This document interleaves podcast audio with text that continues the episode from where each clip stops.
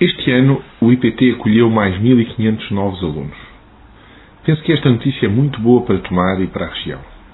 Contrariando a perda de população, que é o mais grave fator de sustentabilidade dos vários conselhos, empresas e instituições do Médio Tejo, a notícia é boa porque mostra que há caminhos possíveis, não apenas para o escoamento de produtos que requerem cada vez menos mão de obra, mas também para um reequilíbrio demográfico.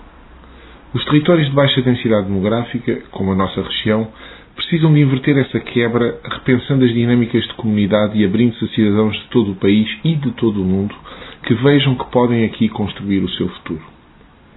Sabemos que as oportunidades de trabalho são essenciais e a atração de empresas com um grande número de postos de trabalho, como a Softin sem tomar, é essencial. Sabemos que atrair empresas não basta, porém, e que construir novas dinâmicas económicas que gerem postos de trabalho inovadores também é essencial como o projeto das Ações Integradas de Gestão da Paisagem e Mação o demonstra. Mas não basta. Para cada emprego que se criar na região, muitos outros são criados fora, por vezes com melhores salários. O que pode atrair população para a região, para se fixar na região, é a cidadania. É o direito a que essas pessoas se possam sentir em casa. Os transportes públicos, os serviços de saúde fazem parte dessa cidadania, mas não são o essencial. A cidadania é algo que se aproxima da noção de pátria, da de casa dos pais. No mundo em que crescem os discursos de ódio, os cancelamentos, as migrações, as guerras, neste mundo em que vivemos, há cada vez mais apátridas formais e informais. Pessoas que vivem em lugares que não podem dizer que são a sua terra, porque os da terra os sentem como estranhos, mesmo quando são bem-vindos.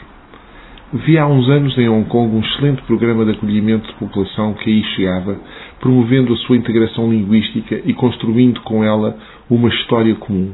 Isto é, uma visão da história local que incorporou os seus trajetos que vinham das partes mais remotas da Ásia e mesmo para além da Ásia. Sem história não há cidadania, e sem cidadania não há pátria, e sem pátria não há razão para ficar. Quantos destes 1.500 estudantes vão sentir-se em casa aqui?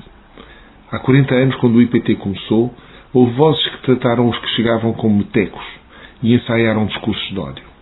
Mas a comunidade e os órgãos de informação como a Rádio Hertz e o Cidade Tomar abraçaram os que chegavam e por isso eles aqui criaram amizades, raízes e por cá ficaram.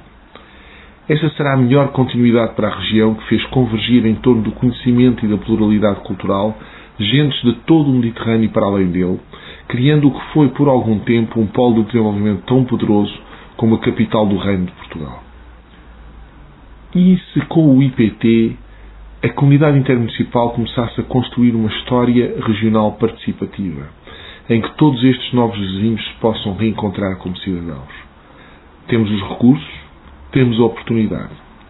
Teremos a vontade, teremos a ambição, como escreveu Miyakoto, preciso de ser outro para ser eu mesmo.